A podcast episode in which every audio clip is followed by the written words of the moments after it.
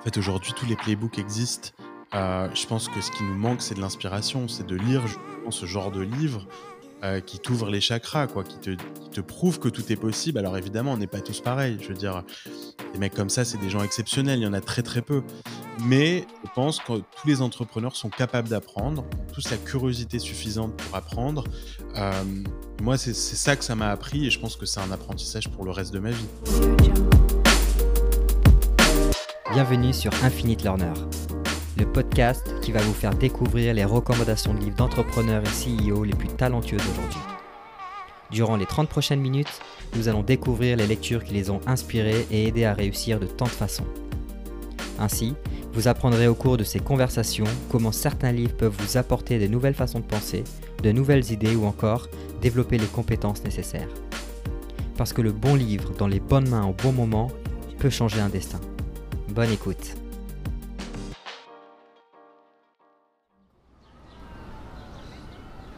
New York City. C'est ici que vit depuis maintenant 15 ans notre invité du jour, Ilan Beacera, un entrepreneur français passionné qui en est déjà à sa troisième entreprise.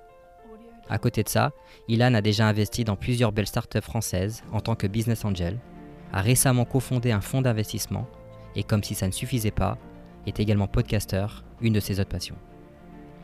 Vous l'aurez compris, Ilan a un parcours passionnant et c'est la raison pour laquelle j'ai absolument voulu l'avoir sur cet épisode, afin qu'il nous raconte les lectures qui ont pu l'inspirer et façonner l'entrepreneur qu'il est aujourd'hui.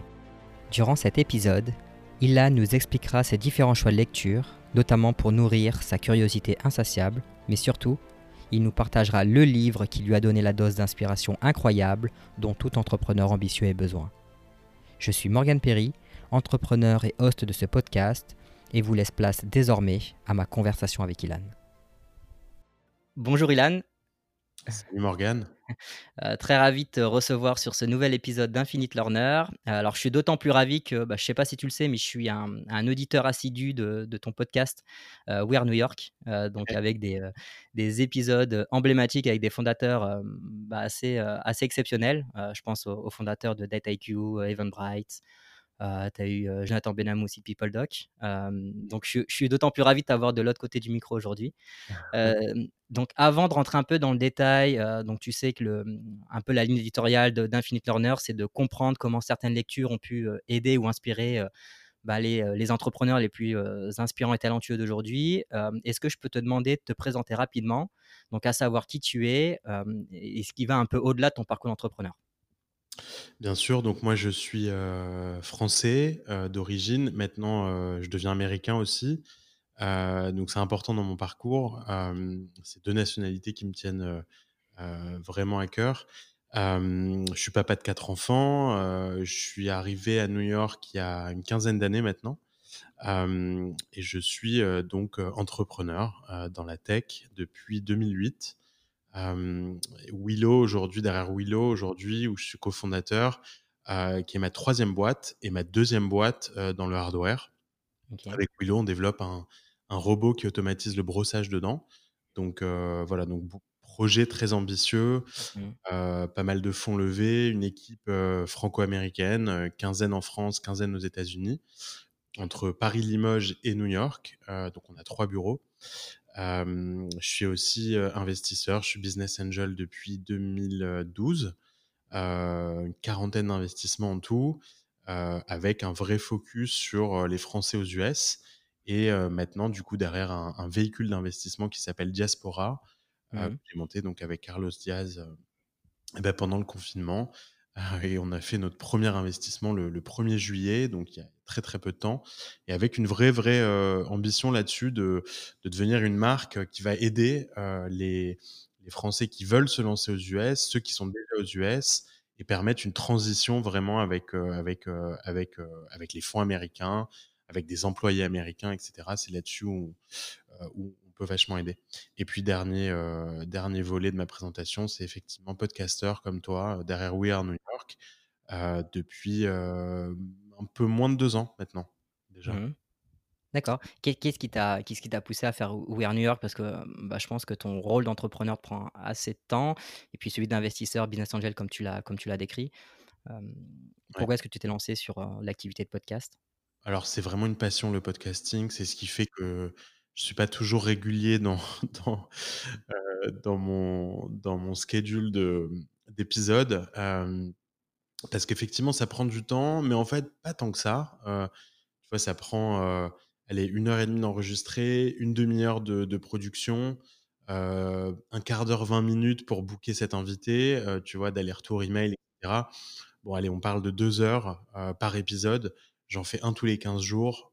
Je pense qu'on a tous 2 heures qui dépassent dans nos dans nos agendas, même si on est occupés. Donc moi, heu, à ce niveau-là, ça me va. Je me suis lancé parce que parce que je suis fan de podcasts, heu, depuis des années. Vraiment, ça Mmh fait des années que que j'écoute des podcasts. Les au début, c'était des podcasts américains et puis après, heu et puis après, des générations do it yourself de Mathieu qui m'a je pense, qui m'ont beaucoup, beaucoup poussé à à lancer le mien. En tout cas, à donner l'impression que c'était faisable, que techniquement, il y avait pas beaucoup de barrières, que ce soit hardware ou ou software. C'était un mini challenge perso de, bah, d'apprendre en gros, un nouveau presque un nouveau métier, en fait, de de se lancer là-dessus et puis aussi parce que j'ai vu une niche, en fait, heu, qu'il fallait, heu heu, qu'il fallait adresser, qui était celle, de de de parcours de Français aux US qui réussissaient et puis comme c'est une ligne directrice dans mon parcours, Mmh. je pensais que j'avais, en toute, en toute modestie, une, une, une crédibilité suffisante pour être celui qui allait, heu, interviewer ces ces personnes-là et puis c'est beaucoup de personnes que je connaissais. Quand tu regardes, heu, dans mes interviews jusqu'à présent, tu en as bien, heu, je sais pas, 20 à 30 de des des invités que je connais très bien. Heu, donc ça facilite quand même un peu la tâche. Non, beh, je je confirme, c'est un un super podcast et et j'invite vraiment ceux, ceux qui, qui aiment en fait, les histoires un peu d'entrepreneurs. C'est ultra inspirant, notamment, ben, des très belles réussites de, de nos entrepreneurs francophones à à l'étranger. Donc super. Alors, hem, je mettrai un peu des liens, heu, si si les gens veulent en savoir un peu plus sur toi. En fait, il y a déjà d'autres podcasts, qui racontent un peu plus en détail ton parcours, Mmh notamment, comment quand et comment tu as créé Productive qui a été, derrière acheté par, Jive, donc qui est une boîte aussi cotée en bourse. Comment tu as après monté, Illy qui a été aussi, racheté, donc ça a été plus un rachat d'équipe et puis comment tu es venu aussi à Willow. Donc, hem, tu as différents podcasts qui, qui en parlent, hem, mieux que que que moi aujourd'hui, parce que, bah, la ligne éditoriale, c'est de comprendre un peu, aujourd'hui, bah, toi, quelles sont les lectures qui ont pu, t'aider ou t'inspirer dans ton dans ton parcours d'entrepreneur, mais aussi, business angel et investisseur. Mmh ma 1re interrogation, c'est que j'ai regardé un peu la liste, des lectures que tu avais partagées sur, heu, Must Read, donc, une plateforme qui, rassemble un peu, les les recommandations livres d'entrepreneurs et et en fait, ce que je te disais, c'est que, j'ai eu du mal à trouver un fil conducteur, entre toutes ces lectures-là. J'entends, c'est quand tu regardes, la plupart de des lectures d'autres entrepreneurs, tu tu arrives à sentir en fait qu'une lecture est associée à une problématique donnée. Donc ça peut être une problématique business, une problématique, sur la culture, sur le marketing, sur le management et cetera et toi, quand on regarde un peu ta liste de lecture, hem, c'est très varié. Il y a autant un bouquin sur, l'histoire que sur la sociologie, que sur le business. Est-ce que tu peux nous dire un peu plus sur, sur comment est-ce que, tu choisis tes lectures aujourd'hui, et pourquoi? Bien sûr, ouais, c'est une très bonne question parce qu'on est tous des lecteurs un peu différents. Moi, je je tu vois, j'ai jamais trop lu, en fait, heu, pendant ma jeunesse. Je me rappelle qu'à l'école, heu, à chaque fois qu'ils nous donnaient un livre à lire, heu, comme devoir, ça me gonflait. Franchement, j'ai j'étais pas dedans. Je vois mes enfants, par exemple, ils sont à fond dans la lecture. Ils ont lu, ils ont lu 10 fois plus de livres que ce que j'ai lu en 15 ans, quoi. Mmh. Et donc c'est j'ai j'ai l'impression quand même que c'est un que c'est un mindset que j'avais pas et que du coup j'ai développé tard.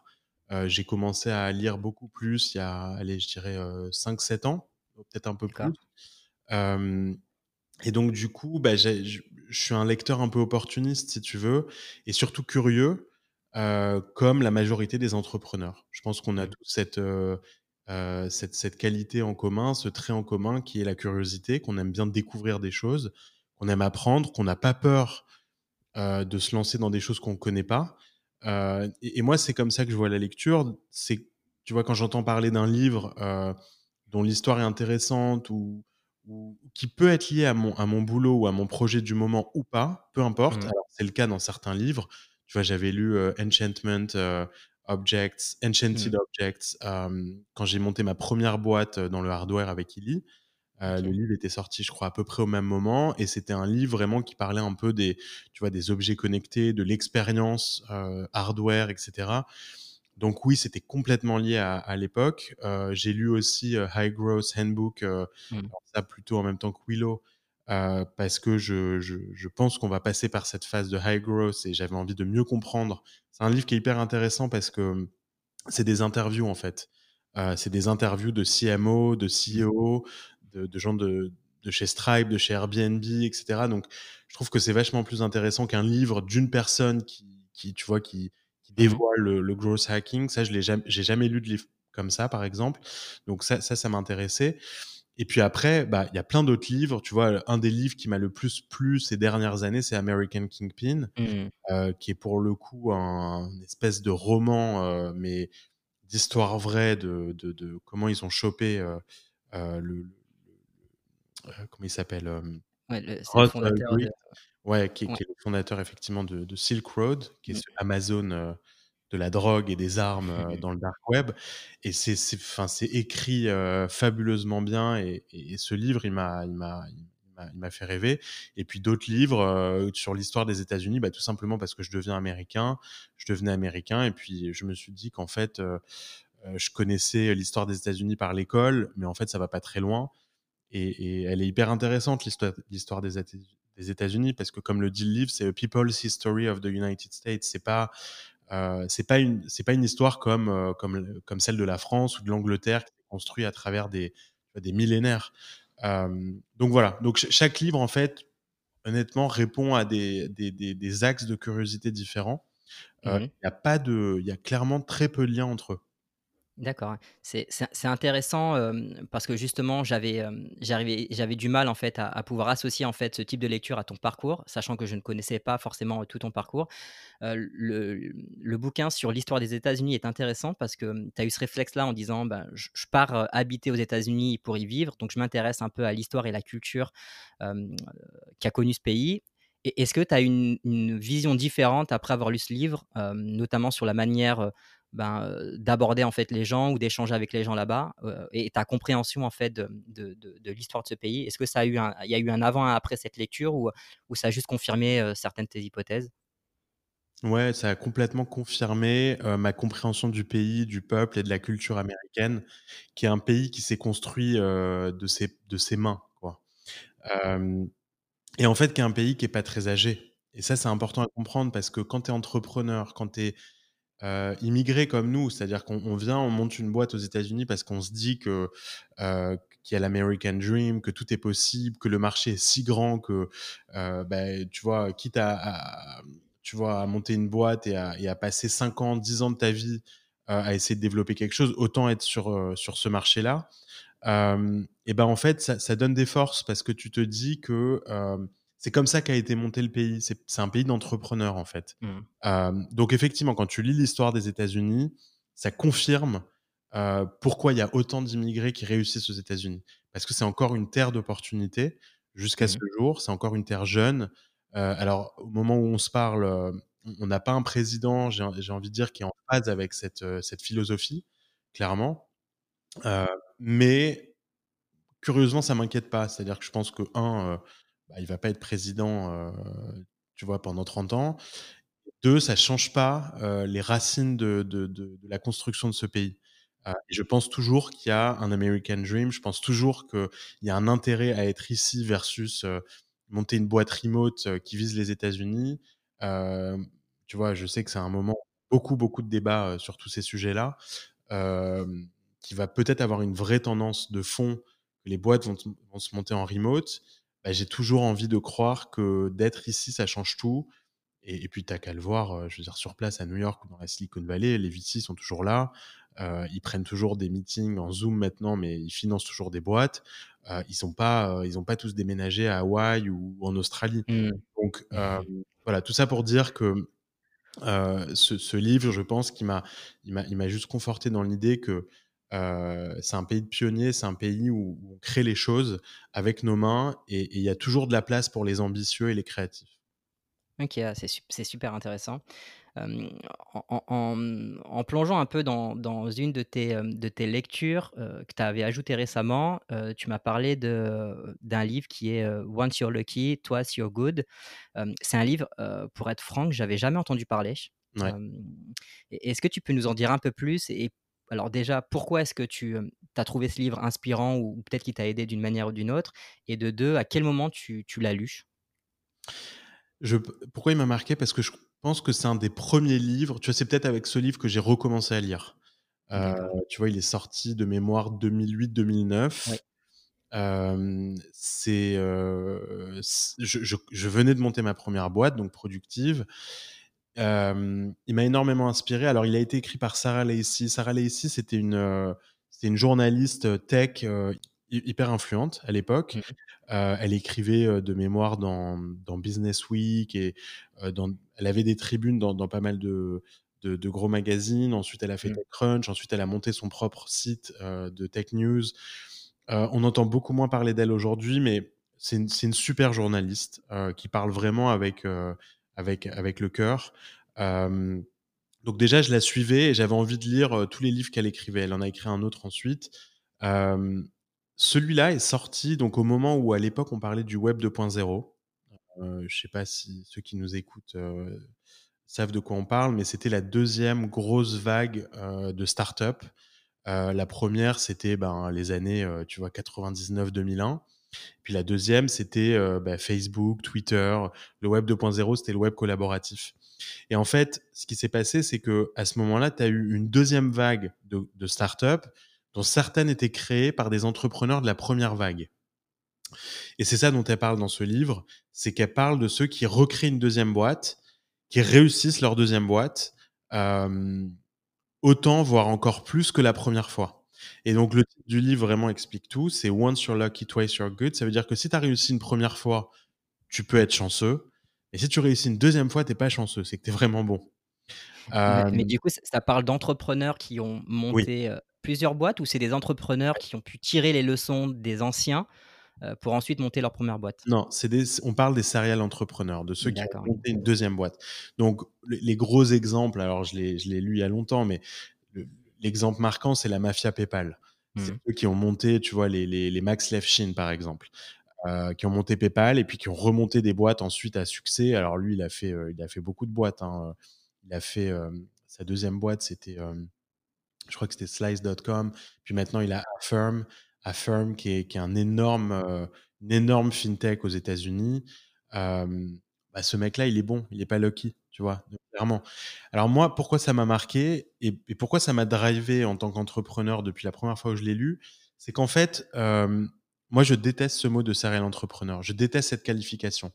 Je trouve que ça me va pas et pourtant, techniquement, je suis un serial entrepreneur. C'est ma troisième boîte aujourd'hui. Mais pourquoi? Parce que pour moi, à chaque fois que tu montes une boîte, ça devrait être la dernière. Mmh. je je je je conçois pas qu'en fait, quand tu montes une boîte, tu te dis: «Bon, bah, allez, celle-là, elle va durer 3-4 ans, 5 ans. Dans 5 ans, on la revend et puis j'en remonterai une une autre». Un en en pensant comme ça, en fait, tu vas prendre trop de raccourcis. Tu vas, te projeter et avec un objectif, quand tu crées cette boîte, c'est de la revendre. Donc Mmh. tu vas te positionner pour revendre cette boîte. Mais du coup, tu peux pas créer la plus belle boîte du monde. Et donc si tu veux ça dans ma première boîte, j'en avais déjà conscience et c'est pour ça que ça m'a plu parce que quand j'ai monté Productive, Productive ça m'a tenu quand même, heu, avec la vente, heu, tu vois 7 ans en tout. Mmh. Heu, c'est long 7 ans, et pourtant je l'ai pas vendu 300 000 000 donc heu, hem, mais parce que j'ai pas q j'ai pas fait cette boîte pour, la revendre, j'ai pas fait cette boîte pour gagner de l'argent. Je c'est de quoi ton driver? bah, le driver, c'est, de monter, de de de créer une catégorie, de de devenir leader dans ta catégorie, de monter une équipe qui va t'aider à réaliser ce rêve, Mmh. et de d'aller, d'aller vers, vers un bah, en gros, de quand tu montes une boîte, ton objectif, c'est de devenir leader sur ton marché. Voilà. Mmh. Ou de de réussir à créer une nouvelle catégorie quand ton marché n'existe pas. Pour moi, ça se résume à ça, de monter une boîte. Quand tu montes une boîte, enfin, qui va être capable de te dire qu'il monte une boîte pour devenir, 5 de son marché? Personne. On a tous envie de, de gagner, et la gagne, c'est pas c'est pas un dollar amount, c'est pas, heu, c'est pas lié à de l'argent et ça, c'est un résultat si tu as bien fait ton travail et donc le la morale de ce livre, c'est ça, c'est que, en fait, ils ont tous remonté des boîtes, ceux dont elle parle dans son livre, heu, mais ils ont réussi leur boîte. Heu, Mmh. donc quand tu vends PayPal ou quand tu rentres en bourse ou quand tu bon, en l'occurrence PayPal, ils ils l'ont vendu à eBay pour un un montant très, très élevé, bah, pour moi, c'est quand même, bah, c'est une réussite, quoi. Tu es passé à autre chose, tu es passé à un autre niveau. Donc moi, ça m'a toujours drivé et je pense que chaque boîte que je fais ou que je monte, c'est ma dernière. Et là, aujourd'hui, on se parle de on se parle, je suis chez Willow depuis 3 ans et demi. Honnêtement, je pense vraiment que c'est ma dernière boîte et je trouve que c'est la bonne, enfin, en tout cas, pour moi, c'est le mindset qui te, hem, qui te permet d'être heu, sur des rails qui vont aller très loin. Ouais, c'est une philosophie, heu, c'est une philosophie qui est assez intéressante parce que, hem, tu as tu as effectivement le discours de de pas mal d'entrepreneurs et c'est pas forcément un jugement, hein, de se dire, heu «Je sais que je monterai une autre boîte. Je sais pas quoi ni comment» et pourtant ils Oui. sont passionnés par leur boîte actuelle. Mais ils ont déjà ce sentiment que demain sera un autre jour et qu'il y aura il y aura d'autres aventures. Après, ça dépend de ton âge, ça dépend de ton ouais, complètement. plein de choses, hein, on est d'accord. Je veux dire, quelqu'un qui te dit ça à 24 ans, heu heu, bah, déjà, tu es pas sûr de vouloir le croire et et et en plus, le les probabilités font qu'il y a très peu de chances que ça soit pas que ça soit sa dernière boîte. Donc je suis d'accord, peut-être que mais en tout cas, moi, depuis ma 1re boîte, j'ai ça en tête. Je j'ai jamais été plus excité par d'autres idées que j'avais que la boîte sur laquelle je bossais. Ouais, c'est intéressant, surtout quand on on on parle du de des plus grandes qualités d'entrepreneur qui est le focus. Heu, je pense que c'est, heu, c'est une philosophie qui t'aide, en fait, à rester focus sur, sur la boîte, ton projet, ta vision et cetera. Heu, sachant qu'en tant qu'entrepreneur, tu as 1000 et une idées qui, fusent, en fait, chaque Oui. jour. Qu'importe, en fait, qu'elles soient, heu, associées à ton projet ou à d'autres. Donc je pense que c'est une bonne vertu. C'est intéressant et et je sais pas si dans ce livre, en fait, ce que tu es en train de dire, c'est que, effectivement, ce bouquin te raconte un peu l'histoire des gens qui ont réussi, une 2e fois. Donc heu, effectivement, c'est plus de la chance, c'est qu'il y y a vraiment une qualité entrepreneur chez eux. Ouais. Mais est-ce que tu en tires des leçons du, pourquoi est-ce qu'ils sont devenus bons et pas seulement chanceux? Est-ce que je sais pas si c'est juste, une description ou ça va un peu plus loin, qui est un un peu un guide pratique de, comment réussir une 2de fois? Alors c'est c'est pas tant pratique, c'est que quand tu quand tu quand ils décrivent, heu, les les les les personnes parce qu'elles parlent b c'est un livre presque psychologique et sociologique où elles où elles parlent vraiment de ces founders, tu vois? Elles donnent des exemples très concrets. Hem, ils ont ils ont tous un point commun, c'est qu'ils s'attaquent à des problèmes très, très difficiles. Ils sont Mmh pas intéressés par des petites boîtes, tu vois? Depuis le début, ils sont pas intéressés par des pre petits, heu heu, petits problèmes. Mmh. Hem, encore une fois, quand tu prends l'exemple de PayPal, on connaît à peu près tous, je pense, l'histoire de PayPal, mais PayPal, ça a commencé comme un moyen de paiement entre palm pilot. Heu, tu pouvais te payer d'un palm pilot à l'autre palm pilot. Un palm pilot, à l'époque, c'était un peu nos smartphones, sauf que c'était même pas des téléphones. Hem, c'était des machines juste qui avaient une connexion internet permanente et heu, même pas permanente d'ailleurs, qui étaient connectées au Wi-Fi. Heu, ils ont commencé comme ça parce qu'ils se sont dit que la façon de de payer, heu, un copain ou de rembourser quelqu'un, elle était très complexe à l'époque et ils ont créé des catégories et en fait, le point commun qu'ils ont tous dans ce livre, c'est qu'ils ont tous créé des catégories de produits qui n'existent pas qui n'existent pas, de marché qui n'existait pas et honnêtement, quand un entrepreneur est capable de créer une catégorie seul ou parfois avec des concurrents qui arrivent un peu après, mais en tout cas, c'est des pionniers. Hem, honnêtement, il y a a pas de chance. Il y a pas de chance, c'est des profils quand même très, très particuliers. Et d'ailleurs, moi, la majorité des tu vois, quand je parle à des à des gens, plus jeunes qui sortent, qui sortent de leurs études et qui pensent à monter des boîtes et qui me pitchent des projets, où il s'agit de créer des nouvelles catégories heu, c'est pas pas que je les en décourage, mais en tout cas, je les je je c'est pas évident à comprendre, hein, tout de suite, la complexité que c'est de créer une nouvelle catégorie, mais je leur conseille plutôt de démarrer avec, une catégorie à disrupter, des acteurs qui commencent à vieillir et où, du coup, il y aura une opportunité de refaire, heu heu, quelque chose de mieux. Heu, pourquoi? Parce que là, tu vas grappiller des parts de marché, mais quand tu dois créer ton marché, tu grappilles aucune part de marché. Tu dois, heu, convaincre, heu, des entreprises d'acheter ton software alors que qu'avant on on voilà, ils utilisaient pas un concurrent. Donc Ouais, voilà, il y a un peu ce point commun, entre tous ces founders, c'est création de catégories. Et et qu'est-ce que tu reti est-ce qu'il y a une personnalité, un trait de caractère ou un trait de personnalité qui en ressort à travers, heu, ces ces fondateurs-là qui justement, heu, sont peut-être faits pour créer des nouvelles catégories? Hem, Ouais, bah, moi c'est quand même des entrepreneurs exceptionnels, mais est-ce qu'il y a un trait de caractère que que décrit un peu Sarah Lacy dans son dans ce bouquin-là? Ouais, c'est un un peu une espèce de folie, en fait, qu'ils ont tous, dans le sens où rien n'est impossible.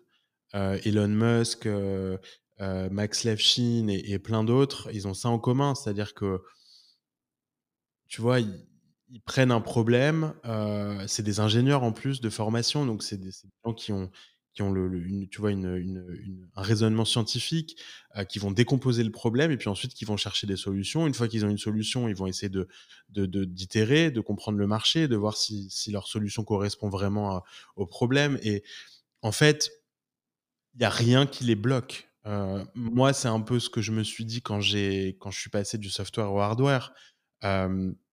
Je me je me fixais pas de limite. Je me fixais pas de limite.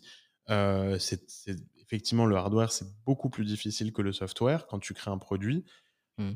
Juste pour donner un exemple simple, mais je veux dire quand tu as une idée d'app, de start-up, heu, et que tu veux mettre un produit en ligne, honnêtement, en 3 à 6 mois max, tu es capable d'avoir quelque chose à tester avec avec des avec des utilisateurs, avec des clients. Hardware, moins de 18 mois, c'est quasiment impossible, même si tu prends du off the shelves. Donc déjà, il faut comprendre, il faut comprendre la supply chain, il faut embaucher des gens complètement différents, enfin, et donc j'aime cette mentalité et et je pense que tous les entrepreneurs ont ça en eux. Et parfois, on va te dire: «Mais pourquoi tu t'es lancé dans le hardware? C'est très compliqué, comment tu as fait?» en fait, aujourd'hui, tous les playbooks existent. Je pense que ce qui nous manque, c'est de l'inspiration, c'est de lire justement ce genre de livres, heu, qui t'ouvrent les chakras, quoi, qui te qui te prouvent que tout est possible. Alors évidemment, on n'est pas tous pareils. Je veux dire, des mecs comme ça, c'est des gens exceptionnels, il y en a très, très peu. Mais je pense que tous les entrepreneurs sont capables d'apprendre, ont tous la curiosité suffisante pour apprendre, et pour décider de développer quelque chose, heu, qu'il y a 6 mois, ils comprenaient pas du tout. Et moi, c'est ça que ça m'a appris et je pense que c'est un apprentissage pour le reste de ma vie. OK, c'est super intéressant. Donc c'est un un des livres qui t'a le plus marqué en tout cas, heu, d'un point de vue, Je on va pense. dire, Ouais. professionnel, entrepreneur. Dernier point sur, sur ce bouquin et et en fait ça m'intéresse de, toujours je j'essaye de creuser un peu le le trait de personnalité de ces gens-là. Tu tu l'as dit, hein, il y a un peu un grain de folie derrière ces gens-là, il y a il y a aussi une culture, d'ingénieur derrière tout ça. Mais, tu sais sur la création de nouveaux marchés, si si je fais si je trouve un peu un point commun entre toutes ces personnes-là, il y a un peu un esprit, heu heu, ce qu'on appelle un peu contrarian. Mmh mh. Heu, c'est des gens qui ont une opinion assez forte, des choses. Et est-ce que c'est pas ce ce cette chose-là qui un peu illustre la personnalité de ces gens-là? Est-ce que s'ils n'avaient pas cet esprit-là un peu de contradiction, est-ce qu'ils arriveraient, selon toi, à créer des nouveaux marchés? Est-ce qu'il faut pas avoir cet esprit-là de contradiction et d'avoir des des opinions très fortes? Heu, c'est toujours un débat parce que, je quand je parle à beaucoup d'entrepreneurs, il y y a des entrepreneurs qui effectivement n'ont pas cet esprit de contradiction et qui montent des boîtes qui sont, très bien, très grosses et cetera. Mais effectivement, c'est pas sur des nouveaux marchés. Ils ont réussi à prendre des des des grosses parts de marché à des concurrents, déjà existants. Enfin, tu vois, je sais pas si tu tu tu vois un peu l'angle de ma question, Ouais. mais c'est de savoir est-ce qu'il faut avoir un un un esprit de contradiction pour créer des nouveaux marchés? Ou en tout cas, est-ce que tu le vois à travers le livre? Ouais, je pen alors je je pense que c'est pas, heu, c'est pas indispensable. Mmh par contre, ça peut clairement être, heu, être un avantage. D'avoir des opinions fortes, dans l'absolu, je pense que c'est une qualité. Et c'est aussi une énorme qualité, d'accepter que tu en as pas sur certains sujets.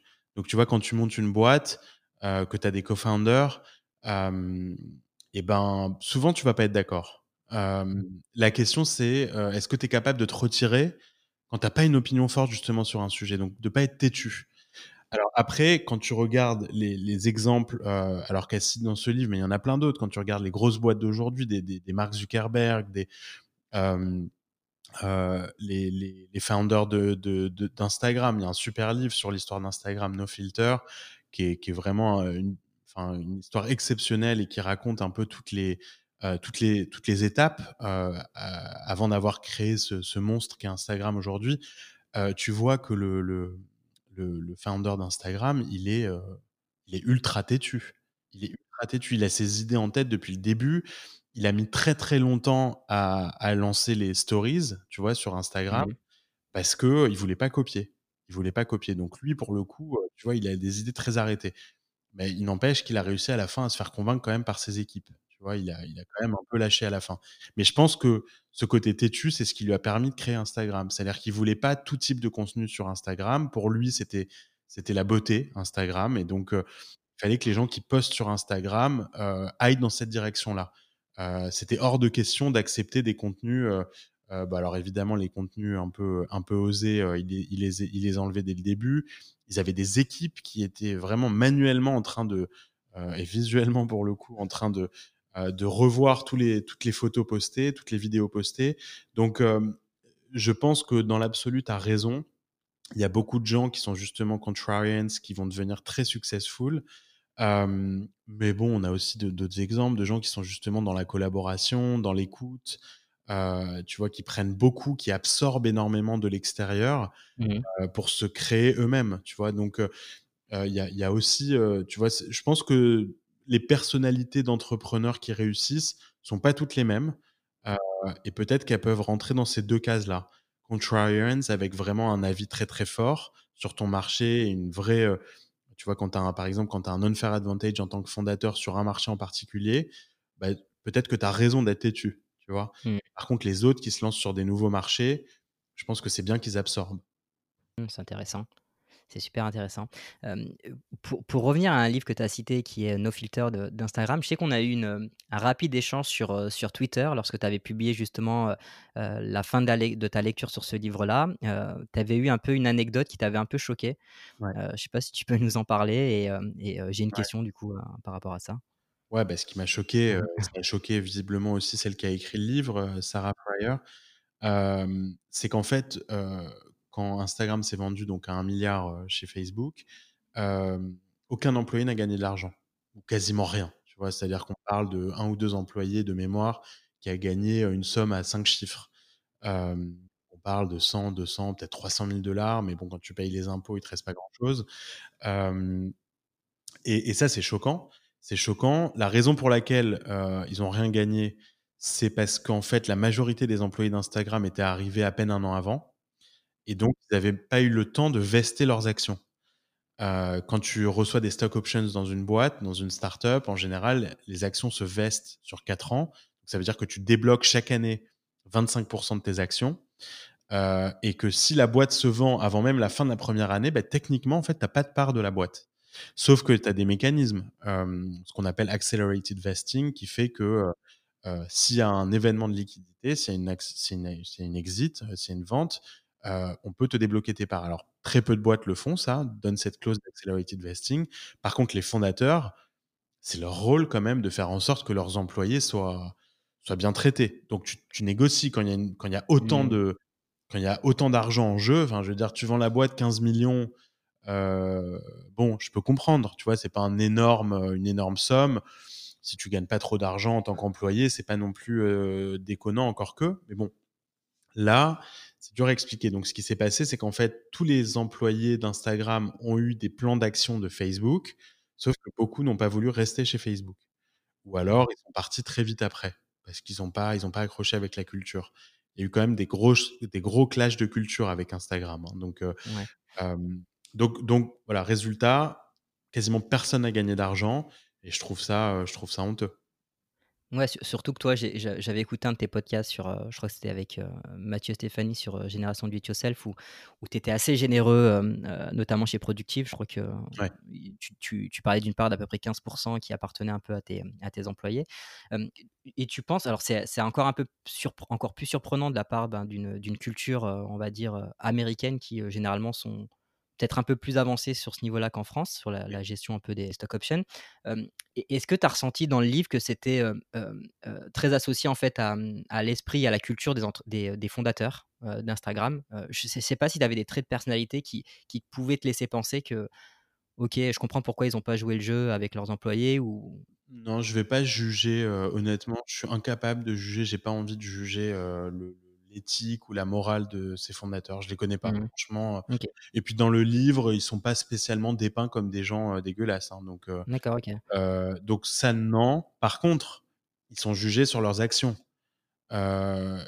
Et, ça, ça, on a le droit de dire qu'aujourd'hui, c'est pas le, c'est pas normal ce qui s'est passé, et que n'importe quel bon founder se bat pour sa team. Et c'est pas que je suis particulièrement généreux, c'est juste que une startup, c'est loin d'être monté seul. Je veux dire, tes employés, ils sont hyper importants.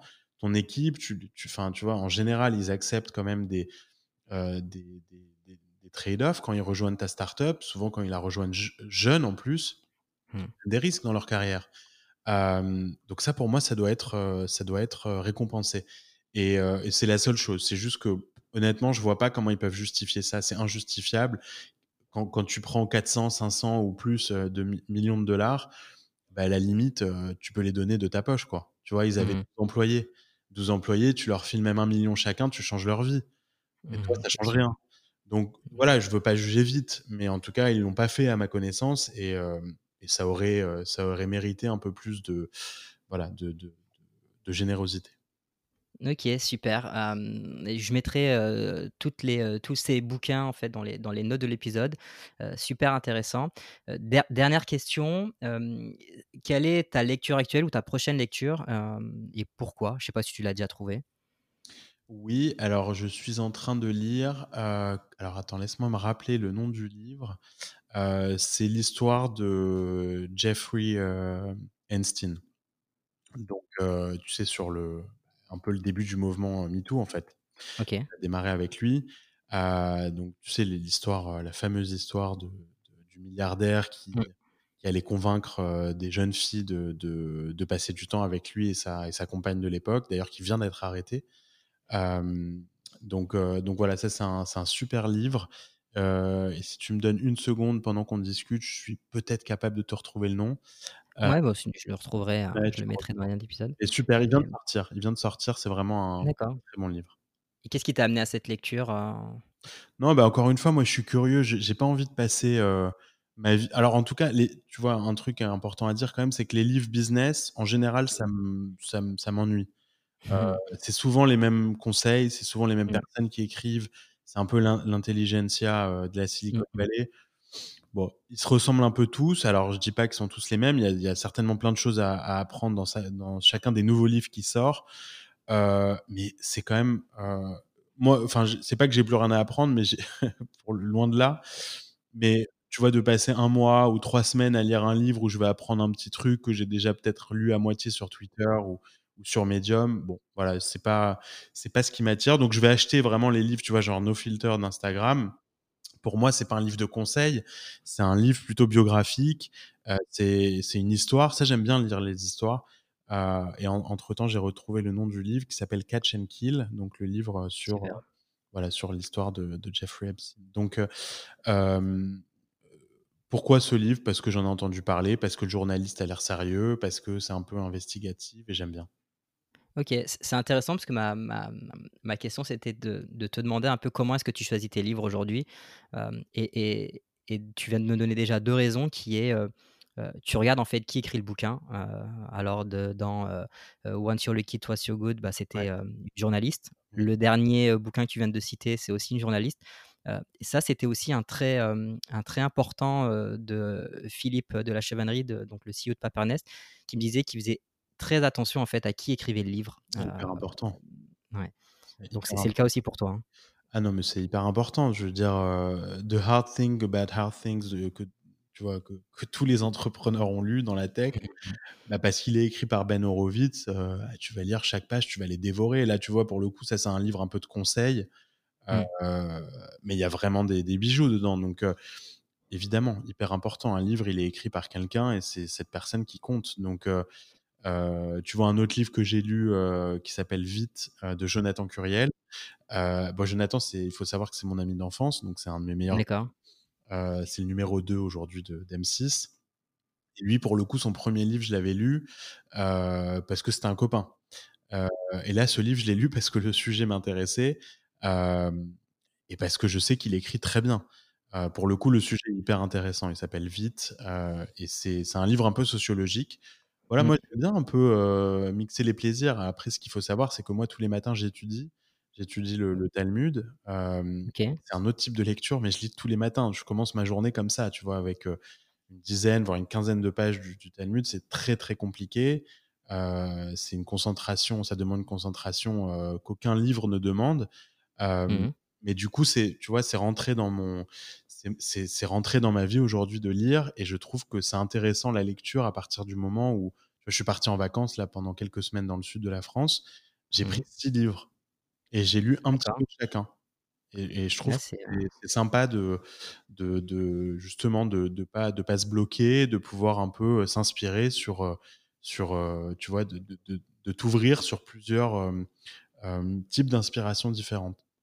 C'est intéressant. C'est un, des, des, points communs aussi avec Christian Georges, qui est un des, des cofondateurs de Vestiaire Collective, qui disait qu'il lisait trois livres aussi en même temps, un plutôt philosophique, un business et un plus fantaisiste, pour justement ben, alterner un peu les plaisirs et entre connaissance, apprentissage, plaisir. c'est un peu ce que tu, ce que tu décris aussi.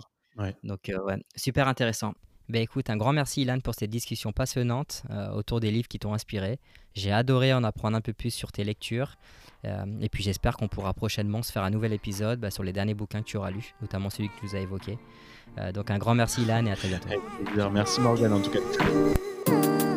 J'espère que cet épisode vous a plu et merci d'avance de le partager et de le noter 5 étoiles sur Apple Podcast. Ça m'aidera énormément à faire connaître ce nouveau format.